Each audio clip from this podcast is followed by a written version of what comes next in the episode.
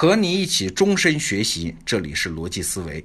我们此前有一期节目谈到了美国前总统里根，说里根是个好演员啊，他这一辈子的政治生涯其实都是在演戏。哎，这可不是在贬低里根啊，这是另一个角度的赞扬。预知详情，出门左转收听我们那一期的节目，叫《表演是政治》。今天我们顺着这个话题再往下谈。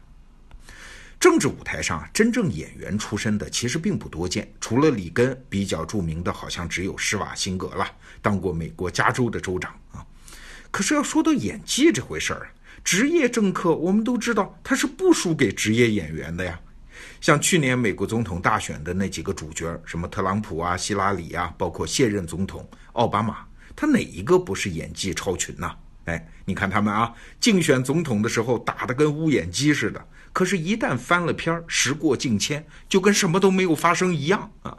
比如说，奥巴马和希拉里竞选的时候，他就说：“哎，希拉里这个人见人说人话，见鬼说鬼话，毫无原则，这样的人怎么能当总统呢？还是要选我啊。”可是到了奥巴马下台的时候，他给希拉里助选的时候，因为都是民主党人嘛，哎呀，那话说的，什么希拉里是全美国最适合当总统的人，比希拉里的老公克林顿，甚至比我奥巴马本人还要适合当总统啊！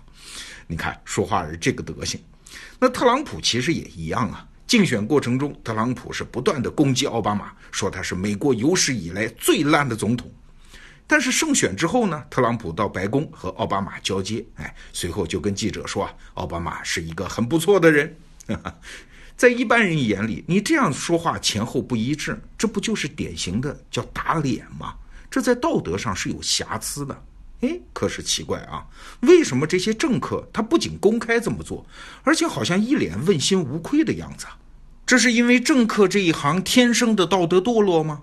那为什么美国公众对于什么政客贪污腐败啊、撒谎啊、作伪证啊这些道德瑕疵一点都不能容忍，但是对他们言行前后不一、自己打脸这种道德瑕疵就很有容忍度呢？甚至在美国媒体上，你几乎看不见有人讨论政客打脸该不该的问题。哎，这是一个绝大的困惑啊！直到去年，我在万维刚老师的专栏《精英日课》里面看到一篇文章。才算把这个闷儿给解了。我找到了原因啊。那万维刚老师说啊，政客的道德品质当然会有这样那样的问题。可是你如果把见人说人话，见鬼说鬼话这件事儿和他们的个人道德挂起钩来，那看问题就太浅喽。说白了，这些事儿啊和道德没有关系，这是他们的职业原则。这套职业原则和政治立场没关系啊，而是一套规矩和玩法。简单说，就是在什么位置说什么话。昨天我攻击你，那不是针对你个人，而是我的职业要求我这么干。职业政客的工作就是合纵联盟嘛，不断结成各种利益联盟，分化瓦解对方。我对你攻击还是吹捧、表扬还是批评，它只是我工作的一部分呐。我做什么都是在扮演特定的社会角色，是对事不对人的呀。说到这儿，你可能觉得有点难以接受哈。那好，我再说一个词，你就能完全理解了。这个词是体育精神。这就好比说，大家都是职业拳手嘛，台上打得鼻青脸肿，心里是明白的，我们俩之间没有私人恩怨，私底下还可以是好朋友，这叫体育精神。今天咱俩并肩作战，但是明天我转会到了另外一个球队，赛场上再相见，哎，我也得尽全力赢你啊。这也叫体育精神。像美国职业篮球联赛，就是 NBA 的球员，他们自己都知道，球员只不过是球队的商品，随时可以被摆上货架，也随时可以被卖出去啊。在 NBA 这样的情景很常见啊，一个球员上午还在训练，或者还在布置明天上场的战术，但是中午接到一个电话，马上就收拾行李啊，就要和队友告别啊，因为他被卖到别的队去了嘛。所有人都觉得这很自然，没有什么接受不了的呀。奥巴马和希拉里其实也一样，是对手的时候就好好打，是同盟的时候就好好合作，这就是政客的体育精神呐。哎，能不能理解和接受这种体育精神，其实也是一个人、一个社会现代化程度的标志。你想。在传统社会，一个人的社会角色是基本固定的，他一辈子都是某个人的儿子，来自某个家族，和哪些人是世交，和哪些人是同乡，哎，这些角色都是固定的。但是在现代社会，你至少要分裂成两个人格啊，呃，基本上就是生活人格和职业人格，他们经常是不一致的。比如说。你是一个空姐，你今天心情特别不好，你失恋了。但是你在上班的时候呢，面对乘客你就得微笑，这不算表里不一啊，这不算道德上有瑕疵吧？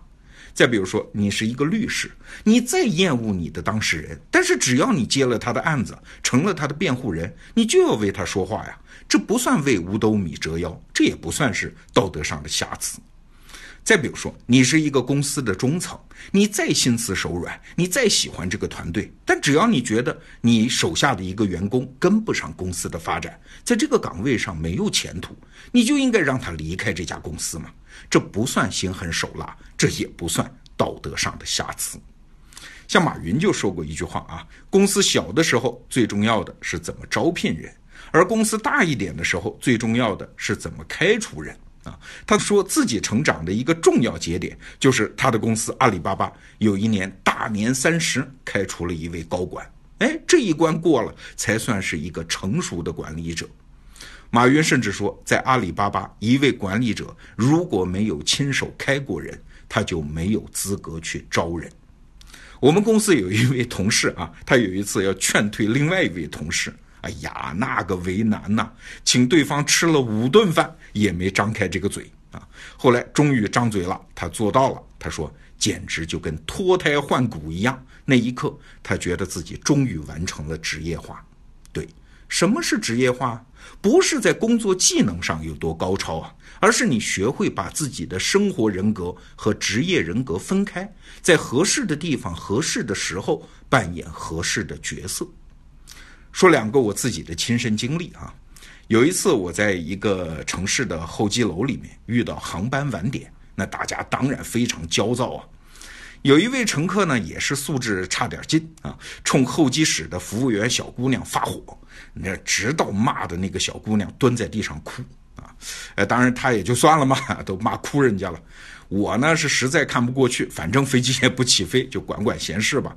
走过去递了一张纸巾，跟他说：“哎。”他骂的不是你，他骂的是航空公司啊！你什么时候能分清楚这个区别，你就职业化了，你也就不为这种事儿难过了。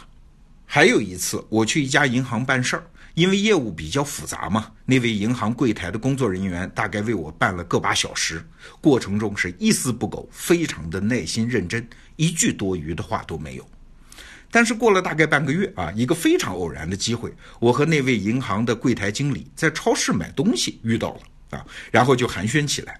这我才知道，原来他是我们这个节目的听众啊，还说了很多对我们节目的感想。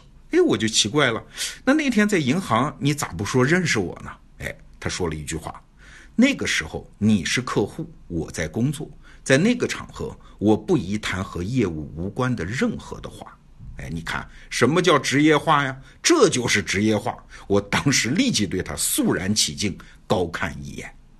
在现代社会啊，某种角度上说，人人都应该是演员，在合适的情境下扮演得体的角色。这不是口是心非，这不是道德瑕疵，这就是角色意识，这就是体育精神啊。那今天就聊到这儿，咱们明天见。